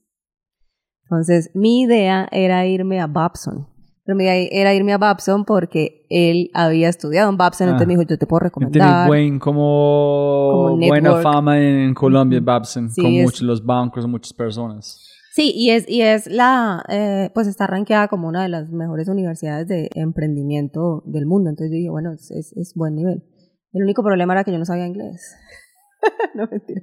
Entonces, ¿cómo estás comunicando con los africanos? No, pues, eh, o sea, teníamos obviamente roce, teníamos, ellos venían y entonces obviamente te hablabas, estabas obviamente trabajando y era mucho más fácil, pero no, yo no era una experta en inglés ni hablaba inglés fluidamente, ¿no? Como para decirme, bueno, ya me voy a hacer un MBA. Entonces, todo este tiempo, viajes a África, Ujú. ajá, ah, ah, Entiendo, ah. entiendo. Y después estudié por la Google noche. Translate. Exacto. Entonces, eh, sí, era, era, era más difícil. Ah, ese es the next story a little better. Que estás allá sin saber inglés, pero trabajando con personas en... Pero trabajando con personas en inglés. Y después ellos en, en Colombia siendo parte del equipo en inglés. Entonces, sí, fue, fue complicado. Entonces, obviamente yo dije, bueno, mm, para poder aprovechar mucho más, eh, yo me acuerdo del timing. Yo dije, ok, es octubre, me voy de octubre como hasta junio, aplico para entrar, allá las universidades empiezan en agosto, el, el año. Entonces está perfecto, pues cuando yo ya presenté las entrevistas, ya estoy obviamente más suelta, yo había tenido contacto con inglés, pero no era pues la más... Pero tú vas a vivir allá como cuatro meses para listar tu inglés para las como la las- en las entrevistas. Ajá. Exacto. Entonces, yo sí, eh, y, y obviamente siempre he sido como muy curiosa por aprender, entonces yo dije, bueno, voy, hago un curso, ¿no? Ya hablando pues con todo el mundo en inglés, pues es mucho más fácil. Entonces fui, me acuerdo que llegué el 31 de octubre. Como a la semana yo ya estaba en cursos, ya iba yo a todas las universidades a, a chismosear clases de todo lado, me inventaba que iba a aplicar a arquitectura y me metía a clases de todo. ¿Sí? Sí, de arquitectura, de arte, me metía a clases de matemáticas, me metía a clases de todo, de, de Babson, de BU, me acuerdo también del Boston College, o sea, un, un eh, sí, sí hice la tarea. y mm, recuerdo que claramente estaba mm, averiguando y, y metida en mi computador eh, y, y me salió una publicidad de MIT. Había un programa que se llamaba el Sloan Fellows Program y yo, bueno, llené el formulario y dije, o sea, lo peor que me puede pasar es pues que yo practique, ¿no? Que era lo que yo iba. Entonces eh, llené el formulario y me llamaron a entrevista. Pero eh, ¿aplicaste a Babson antes o no? Yo ya había ido, yo todavía tenía mucho tiempo de aplicar a Babson porque yo iba a aplicar para el, para el cohort de Entonces, agosto ¿por entrante. aplicaste ese? ¿Solamente hacerlo, para hacerlo, para practicar? Sí, para practicar. Yo dije, si puedo ir a las entrevistas, ellos ya estaban abiertos, ya estaban buscando. Yo dije, puedo practicar el ensayo, la entrevista, puedo So, practicar. no estás pensando que bueno, tú vas a ingresar o nada. Todo No, bien, yo no Babson estaba- está en tu mente. Sí, era Babson el que estaba, el que estaba en mi mente. Entonces yo, ok. Y eh, llené el formulario y como a los dos días me llamaron a entrevista. Entonces me acuerdo que yo fui a la entrevista a la cafetería de Sloan y le explicaba yo a este señor hasta con matachitos cu- cu- cuál era mi experiencia laboral y explicarle a este señor una tienda de barrio y cómo Oh, le no, puse me- un yo- celular. Yo, gasté como, gastamos para gente escuchando 40 minutos tratando de entender este negocio. Imagínate, Tú y en español y yo en inglés. persona de Estados Unidos. No, a ese chizos, ¿qué es un chizo? No, es una tienda pequeña independiente. Pero ¿cómo Imagínate. así? ¿A Nokia qué es una Nokia? Exacto, y yo tratándole de explicar. No recarga minutos. ¿Cómo, güey? ¿Qué es eso? Sí, claro. Y yo no, y es que esta, esta parte de la población no tiene una cuenta bancaria, solo maneja cash, entonces eso fue como. En este boom. estrato 2, ¿cuál es un estrato? Que Así, claro, la no gente que entienden. Sí, no, exacto. no. Entonces ahí me duré como una hora y media hablando con él. Y se llama Steven. Me imagino muy, eh, muy interesado, ¿no? Claro, Como no, él yo. estaba ¿Cómo funciona? ¿Qué, qué es maravillado. eso? No, él estaba como, y además, ¿y tú? ¿Y cuántos años tienes? Y me dice, ¿y manejabas equipos? ¿Y, y cómo hiciste? ¿Y con quién hablaste? Y entonces sí, estaba súper interesado y me dijo, yo necesito No, que es hables. una buena historia. Sí, me dijo, yo necesito que hables con otra persona. Entonces, al otro día me sacó cita con la otra persona. Y cu- cuando tú fuiste a este, este entrevista, ¿cómo te sentiste? La verdad es que yo iba como tan, como no, como, como tan desinteresada. Yo iba a ir a practicar. Yo tenía claro que So, tú yo, no estás pensando si yo no hice estoy bien o no. pensando en que, ajá, en Solamente que, dicho, ok, pero próximo voy a ajustar este, para Exacto. ajustar este, esta Claro, palabra tengo que buscar. claro. Y yo había contratado una coach, entonces yo le decía a ella, mira, aquí me sentí bien, aquí esto fue un desastre que me tocó sacar el papel y hacerle un matacho. Entonces con ella yo practicaba y ya para Babson. Entonces, entonces, eh, pues en el proceso esta persona me dijo, necesito que hables con otra persona. Al otro día fue a hablar con la otra persona, lo mismo que te cuento con el matacho también en algún punto, porque Eh, MVP número dos. Exacto. MVP por Babson tal número cual, dos. tal cual, para Babson. Entonces, eh, ya ella era una mujer, ella en esos MBAs usualmente ellos tienen que cumplir con unas cuotas hombres, mujeres, personas también obviamente buscan, buscan personas de todos los, los países eh, del mundo, entonces ella también súper interesada. Yo le dije, mira, yo, o sea, me dijo, aplica, estos son los requisitos y básicamente era una lista eterna y yo le dije, yo no tengo esto, yo no tengo esto, yo no tengo esto. Dentro de eso era obviamente el TOEFL en esa época, yo tenía que sacar 100 y en el primero que yo llegué a presentar para ver en qué nivel estaba, pues eso no, ni se acercaba. Así, entonces yo le dije, mira, esto todavía no lo presento, estoy estudiando, pero no lo voy a tener ya. Yo voy a presentar el TOEFL más o menos como para tenerlo en enero. Entonces me dijo, ok, preséntalo y apenas lo tengas ven porque en enero eh, se cierra la última aplicación. Puedes, hacer, puedes hacerlo en tres momentos. En enero es el último momento. Y yo, igual yo quería seguir y yo hice los ensayos como, o sea, apliqué a todo, apliqué con los ensayos, apliqué con la entrevista, había que hacer un video, hice el video, um, presenté. Todo practicando. Todo practicando. Todo parte de su MVP de Correcto, todo practicando. Y eh, finalmente saqué el 100 de, de, del TOEFL y... ¿Qué es el TOEFL? ¿Como de, de, de es inglés? un examen de inglés que te da así el, el nivel de inglés en el que estás. Pero además, para presentar el TOEFL hay que tener como una metodología para presentarlo. O sea, tienes que estudiar para no solo el inglés, sino la metodología para presentar el TOEFL también. Entonces, yo estuve en eso todo octubre, noviembre, diciembre y en enero pude pasar todos los papeles. Uh, hice con mi coach eh, de la aplicación, que es muy buena además también, la recomiendo. Y me presenté, pasé todos los papeles. Se demoraron como un mes, pero yo ya había presentado los papeles y yo básicamente estaba, yo seguía estudiando inglés, yo seguía obviamente yendo a mis clases, yo seguía también yendo a clases de universidades a escuchar. En esa época estaban cerradas, me acuerdo, entonces ya iba, era yo como a cosas como libres de museos, etcétera, y me llegó la noticia como finalizando enero. ¿Y cuándo fue Babson? ¿En abril? Babson era después, porque Babson yo me iba a presentar, sí, como en abril, como en abril empezaban los primeros y yo decía, bueno, tengo como hasta junio para presentarme, me acuerdo. En ah, eso es época. porque tú dejaste como seis meses para aprender inglés. Exactamente, para presentarme decentemente. Entonces, entonces, pues me llegó la carta de que había sido aceptada y esto fue como, o sea, tú wow. Muchas gracias a la oferta, pero, ustedes no. fueron mi premio mi MVP para llegar a Babson. Gracias, No. un abrazo, saludos, Caro. No, más o menos yo dije, ay, ok, estoy muy contenta con que lo pago. Entonces tú estás diciendo, sí, voy a MIT. o- Claro, obvio. O sea, ya en esa época, yo ya, obviamente ya me he dado cuenta que era eso, porque una cosa es lo que, no, uno más o menos sabe, pero ya estando allá, yo iba también a clases de MIT y ellos tienen algo súper bonito en enero y tú puedes ir a clases allá y yo me metía.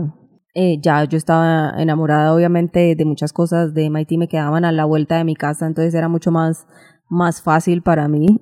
Entonces, obviamente, la, la super alegría y seguir estudiando para llegar a cierto nivel cuando empezaron las clases. Las clases empezaron el, la semana de inducciones en abril. ¿Cuántos son? ¿Un año? o- Es, este, este, este programa es de un año. ¿Es Eh, de emprendimiento o es de aprender? Es un MBA en el que tú puedes escoger al final como una eh, especialización, ¿no? Como una profundización. Pero tú tienes que hacer algo por eso o es solamente ir a las clases o tú tienes que construir algo con la información que ellos entregan. Eh, tú tienes que ir a las clases y en cada clase obviamente pues tienes proyectos y dependiendo de eh, la profundización que escojas pues ya pues tienes que responder por una So, no, cosa u tienes- otra no es pero obligatorio que tú tienes que armar un startup. no pero sí digamos que yo tuve la oportunidad de por ejemplo MIT tiene un, un concurso de startups que se llama el 100K entonces sí tuve la oportunidad de compartir con ya personas que habían estado más tiempo en MIT, el, el two-year MBA, por ejemplo, o otros fellows que ya habían desarrollado ideas anteriormente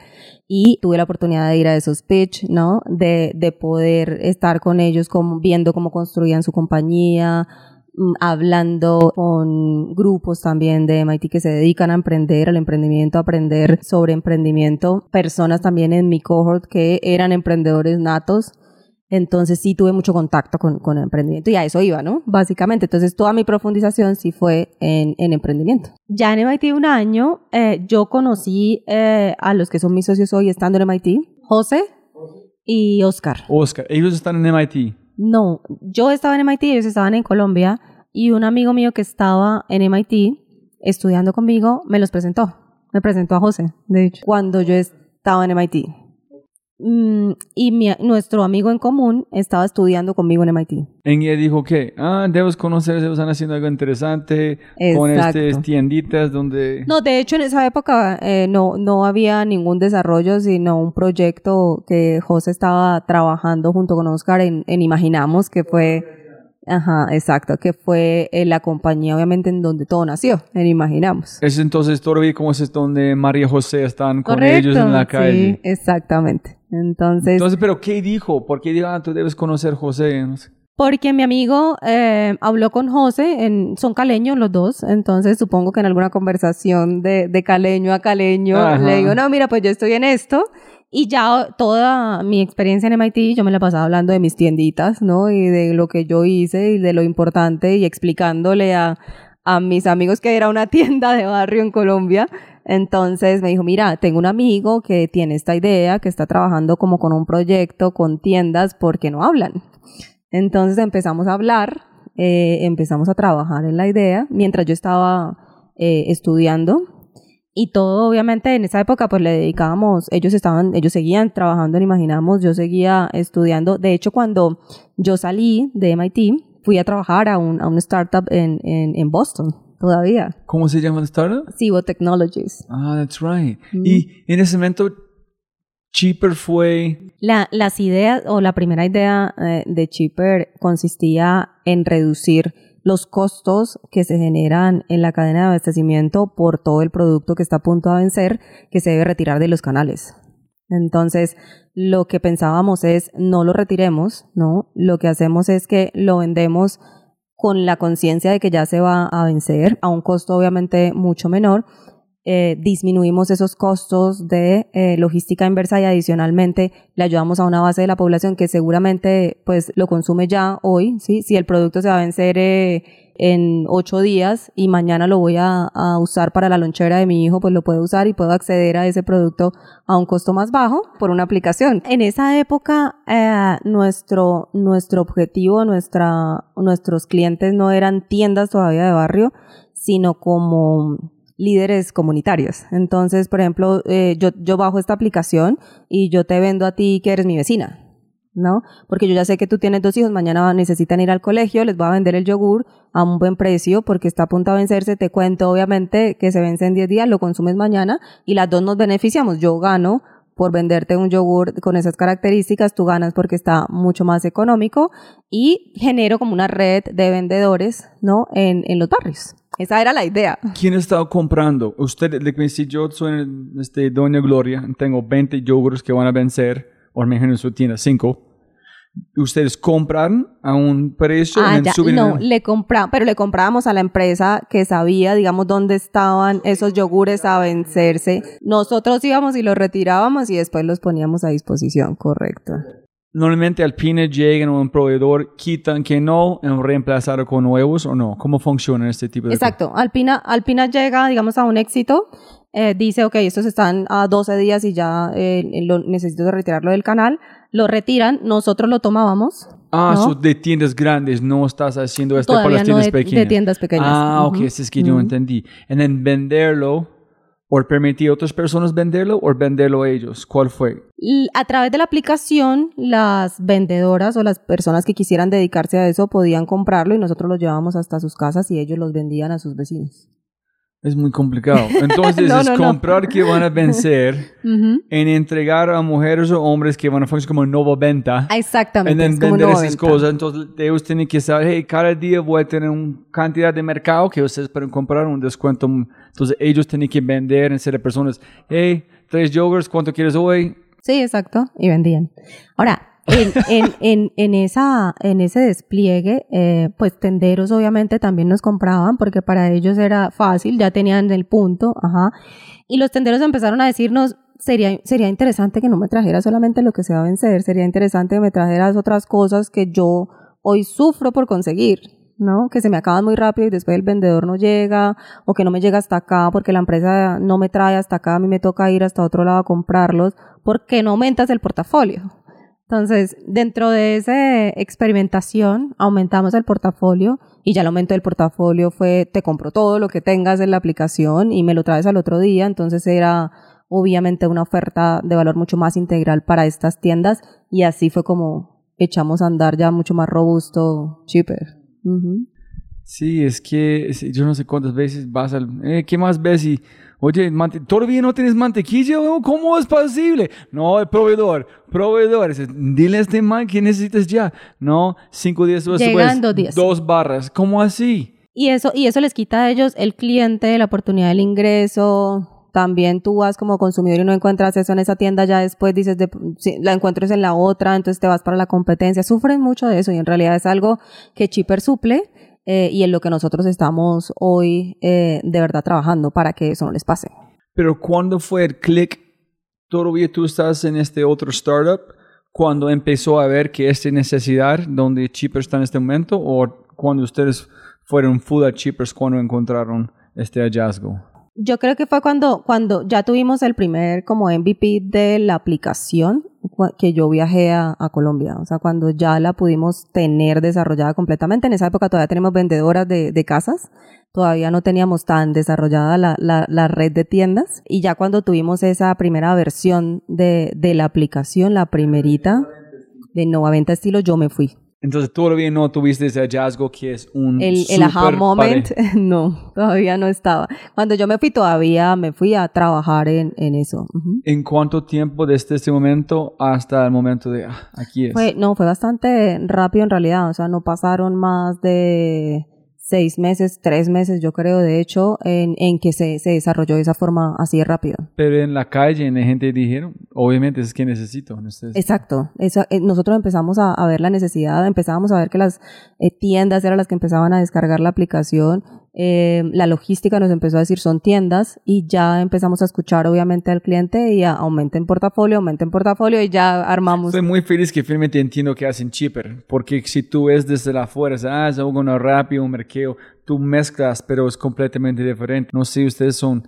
como small B to small B, es como B2C, pero no es, es como, no sé cómo, cómo califican sus proveedores, ¿son grandes o son pequeñas? Los, los proveedores con los que nosotros hacemos deals son grandes. Ok, eso es como B2B to B2P, B2P, ¿no? Business to pyme, o es it B2C? ¿Cómo? En, real- en realidad podría decirse que es como ellos son, eh, pues los CPG son los fabricantes. Entonces podría ser como em, fabricante, es, es como un D2B2B, Ok. algo, algo así. Es- Sí, es, es, es como, sí, es fabricante eh, business, business, business, ¿no? ¿Y Business to cómo business. pagan las personas? ¿Pagan en efectivo o con tarjeta? ¿O con créditos? Nuestros clientes en ese momento pueden pagar con efectivo o pueden pagar en línea. Ujú. Ok. No, es que yo creo que no sé cuántas veces no tres otras empresas intentaron hacer algo similar, pero nunca pudieron. Porque no entendieron la forma que esta gente vive o funciona. No sé cómo ustedes fueron capaces de... Yo creo que una, una de las cosas importantes es que eh, Chipper es una empresa de tecnología diferente a ellos. Es, eso, es, eso es diferente. Es, es cómo la tecnología realmente resuelve un problema, no como una empresa de consumo masivo resuelve un problema para otro negocio. Es, es, es diferente.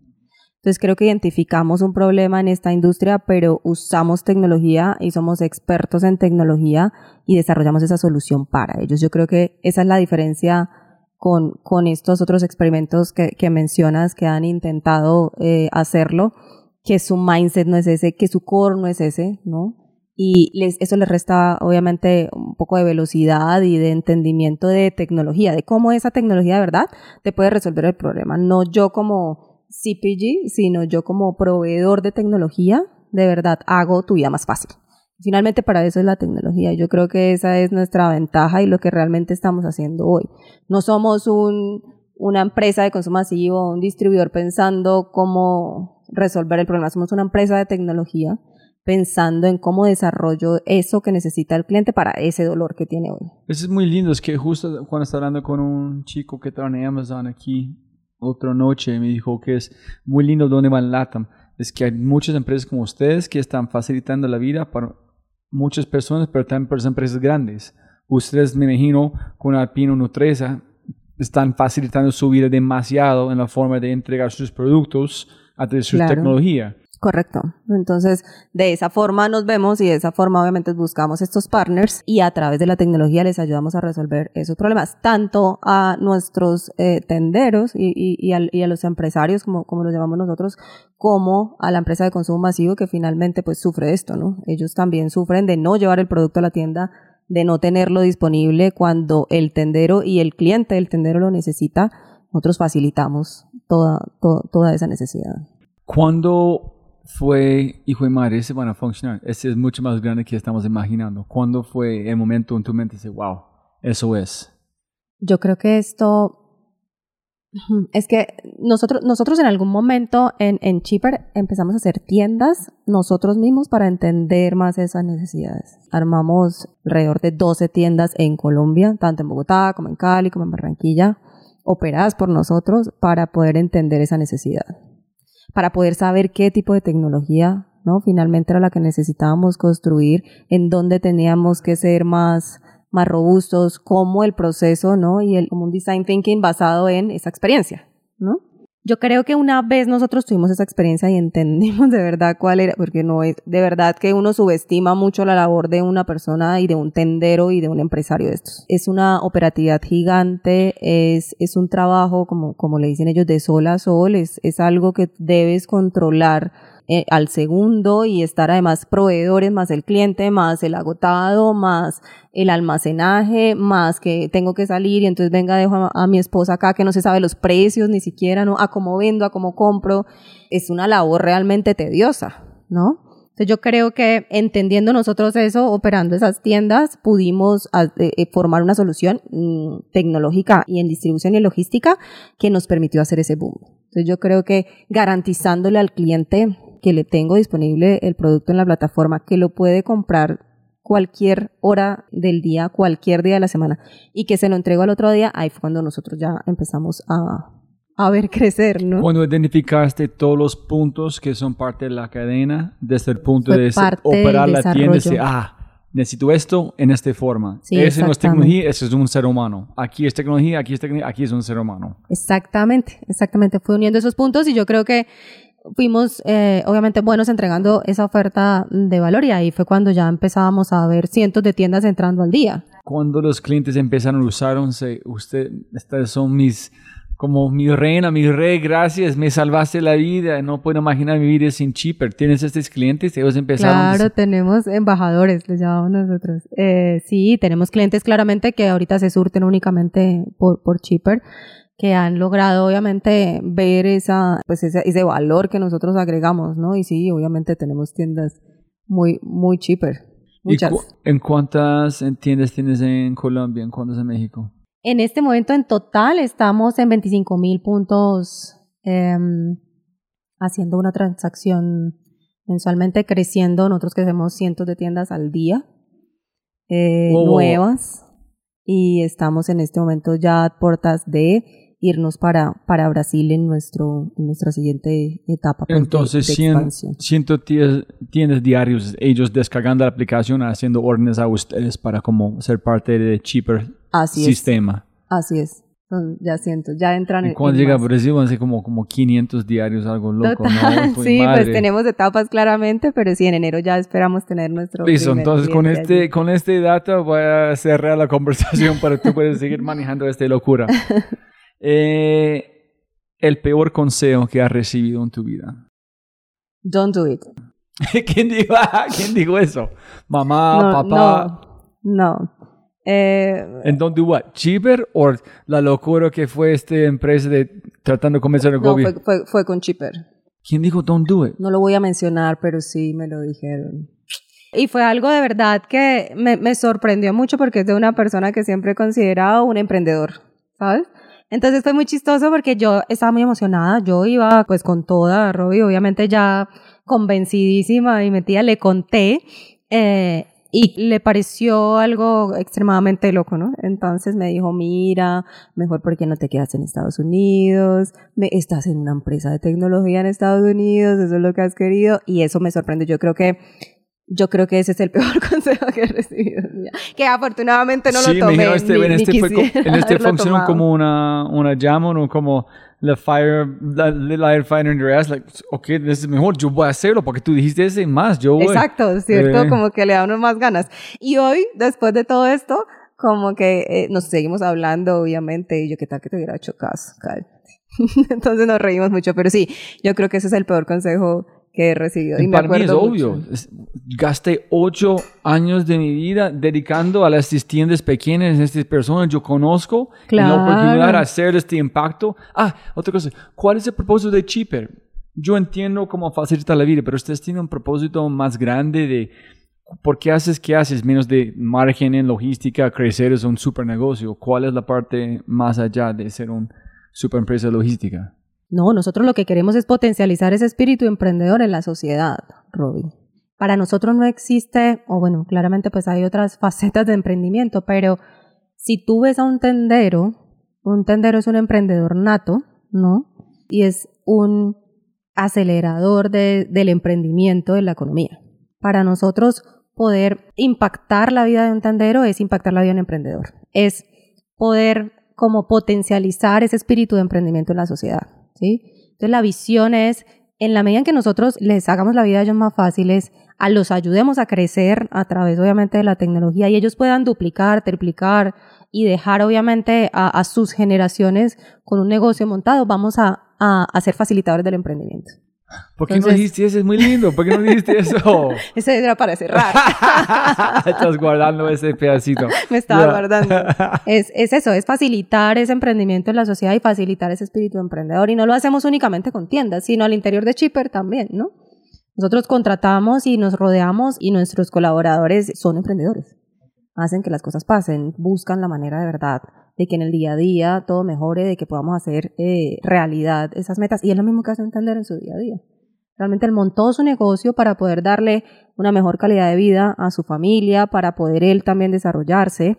Nuestra visión es que hayan muchos tenderos, muchos emprendedores y eso obviamente sea la maquinita para que en Latinoamérica se desarrolle es- este emprendimiento y eso haga que la economía mejore eh, a corto plazo. En este para ustedes es, mm, todo el mundo quiere convertirse en un fintech. Para ustedes es, empezamos a ver los hábitos de ellos, podemos prestar créditos para op- operar su segundo tienda. Ustedes pensando que el próximo paso es ser un fintech. Sí, hace parte, hace parte del PAD que queremos desarrollar, claramente porque a través de estos servicios, o nuevamente, estamos mejorando y, im- e impulsando el emprendimiento y mejorando la calidad también de, de vida y de ingresos de ellos. ¿Y ¿no? convertirse en un banco o no? Pues eh, eh, como que lo, lo trabajamos por, por pasos. Yo creería que lo primero ahorita que estamos buscando es identificar realmente qué es lo que ellos necesitan en términos de servicios financieros, ¿sí? Porque muchas veces supones que, ah, no, sí, pues necesita más plata para comprar, entonces démosles créditos. O, ah, no, necesita un seguro porque qué tal que mañana él se accidente y ya no pueda atender la tienda. O qué tal si el que no necesita es él sino sus clientes, entonces que él de microcréditos. Hemos identificado obviamente necesidades, pero lo que en este momento estamos es entendiendo realmente cuál es ese servicio que ellos de verdad necesitan para, para crecer, ¿no? E irnos por ahí, no perder como tiempo de pronto foco en otros temas. No, en la única razón se plega preguntando a la economista. de- Ok, ok. Que es que sigue pensando que es, tienes un mercado niche que es microeconomics que te gustan, tú sabes los compartimentos, empiezas a entender qué mercado, qué barrio, colonia están creciendo más rápido, dónde la demanda, qué productos, entonces allá, por eso que podemos capturar este cantidad de fondos, prestar esta cantidad, porque sabemos más que cualquier otra persona cómo operan los compartimentos de este niche. Sí, So, sí. para mí, ustedes tienes datos que nadie más tiene. que nadie más tiene. Y de consumo, no solamente obviamente de, de perfil de ese cliente como persona y como empresa, sino también del consumo de su comunidad. Entonces, eso seguramente va a hacer que la data se enriquezca y que podamos encontrar ese servicio específicamente con el que queremos empezar todo este tema de fintech. Muy lindo, un- entonces sí, un Rapid Turbo usan, entonces están facilitando su vida. Cada aguacate que compran de una tienda que es cheaper, ellos dicen necesito tres más hoy porque Rapid sacaron 20. Entonces, Tal cual, ¿por qué no? listo. Eh, mejor consejo. El mejor consejo, mm, pucha, yo creo que el mejor consejo es, y yo lo recibo mucho de mi mamá, y es eso de, puede sonar de pronto como muy rosa, pero es el tema de, de no tener miedo, ¿no? Es ese tema de que realmente, y, y lo único que lo, creo que yo lo inhibe a, a uno como ser humano de explorar, de experimentar, de poder darse como el lujo y esta oportunidad es eso, ¿no? Que somos como muy miedosos. Mi mamá siempre me ha dicho, no hay nada tan malo que pueda pasar como para no poderse uno arriesgar, vivir la experiencia y es ese quitarse uno, quitarse uno como el miedo. Finalmente, por eso también creo que eh, decidirme a Estados Unidos, también por eso decidí eh, trabajar en Cibo, también por eso decidí eh, construir Cheaper, ¿no? Es porque finalmente creo que tuve eh, eh, siempre muy presente que es como no tenerle miedo a, a eso que pueda venir que es incierto. Yo creo que finalmente es que el miedo no te permita no tomar esa decisión. ¿sí? Es dejarse convivir por el miedo. Porque sí, el miedo lo sientes, claramente. Estás, es, Me es- imagino es- cuando fuiste a Chile, es- de ¿qué estás haciendo? Es, es tu vida, ¿no? Tengo, tengo ganando dólares, Sí, sí, ganar pesos. exactamente. Voy a trabajar con tiendas de barrio otra vez, no joda. que- Exacto. Pero es como no permitir que ese miedo de verdad, como que te trunque esas decisiones que verdad pueden cambiar, pueden cambiar la vida. Eso, eso me parece que siempre ha sido parte de lo que mi mamá, eh, que todavía la tengo afortunadamente, siempre me habla de eso y cada vez que hablamos de temas personales, profesionales, etcétera, es pucha, o sea, no hay nada tan malo que pueda pasar como para no Sí, hacerlo. no hay nada mal como recibir 53 millones en ir a Brasil. Por ejemplo, sin miedo. Sin miedo, hágale pues. Exacto, hagámosle. Y la última vez que cambiaste tu mente radicalmente. Uf, hace como tres días con estos hallazgos eh, que te estoy contando, estamos eh, pues obviamente desarrollando todo este tema de fintech con la idea, entonces cada vez que encuentro cosas en los tenderos que de esta investigación están saliendo, que yo decía, no es por ahí, ¿sí? O que yo identificaba en ellos que de pronto ya con esta profundización de verdad, porque estamos haciendo una profundización bastante eh, importante, ahora entiendo mejor y es completamente eh, una idea ah, diferente, otro concepto al que yo tenía. Entonces, como, pucha, ok, basado en eso, entonces tengo que devolverme para cambiar cosas que van a mejorar otros procesos que ya tengo, ¿no? Como el onboarding. Entonces, basado en este hallazgo de, pucha, me cambió de verdad como la forma de pensar de este, en este punto de mi cliente, puedo devolverme y mejorar algo que ya tengo implementado. Eso y de las necesidades que ellos tienen, entendiendo para allá específicamente como para temas eh, financieros. Eso me deja entender, de hecho, cómo llegarles a un negocio que no es financiero hoy. No sé si soy clara ahí. No es claro, pero no, no voy a sacar los detalles. Solamente, pero entiendo que hace de como profundizar en algo, algo, tú estás pensando que vas a empujar en un círculo o una esfera van a salir y fue un cuadrado. Sí, "Jue madre, ¿qué es eso? Sí, exacto. Eh, salen cosas que, obviamente, yo he estado toda mi vida con tenderos y, y, y, y, pues siento y me gusta, conozco, hablo con ellos. Pero en, en esta etapa en la que estamos en investigación de servicios financieros y de sus necesidades y cómo ellos tienen el mindset para administrarlo, de pronto sí salen cosas que para mí son un, ah, ok, un ajá, un ajá, por eso esto, ¿no? Eh, y, y ahí eso, eso me cambió. Yo creo que el título de su podcast van a ser Yo sé que yo no sé. Es, es- es- es muy lindo, es que todo el mundo creen, ven un tendero, una persona, creen que entienden por qué es tan sencillo su mundo. Y ustedes dicen, no, pensamos este, en aquí salió Chipre, con este, este salió, con este salió. Entonces fuiste a los Estados Unidos, yo no sé este, voy a para aquí, en este salió. Sí, yo creo que ha sido como, como el tema de más bien como tener esa curiosidad, ¿no? De esa curiosidad y como estar abierta. No, es brutal. a- a experimentar. En armar las tiendas, que eso es muy lindo. Que ustedes dijeron, si vamos a aprender, tenemos que hacer igual. Vamos a armar una tienda. Porque yo Exacto. sé que yo no sé. Ajá, Pero vamos a aprender. Exactamente. yo sé. Sí, exactamente. Yo allá creo que viene la es- plata. Y ahí estamos. Y la última, última. Si pudieras enviar un mensaje a toda América Latina por WhatsApp, un mensaje de voz, cuando mi, mi, en toda la gente escucha, Jazz Carolina, ¿qué mensaje vas a enviar? Yo diría todo lo contrario al peor consejo que he recibido que te lo conté. Yo les diría, do it. Yeah. ¿Listo? Caro, gracias por su tiempo. Muchas Qué- gracias a Qué ti. gran historia. Gracias por su tiempo. Muchas verdad. gracias. Como siempre, siempre, siempre puedes ganar más plata, pero no más tiempo. Muchas gracias por escuchar. Espero que hayas aprendido algo, te hayas inspirado y te sientas con ganas de hacer algo imposible. No olvides, si este podcast te parece increíble, hay otras cosas maravillosas o maravillosas que puedes encontrar en thefryshow.com, el newsletter, convertirse en member o miembro de Fry y obviamente si quieres acceder a libros, podcasts, personas y lo demás que mencionamos en los episodios, puedes encontrar todo en thefryshow.com. Y con ese dicho, hasta el próximo episodio. Chao, chao, chao. Chao.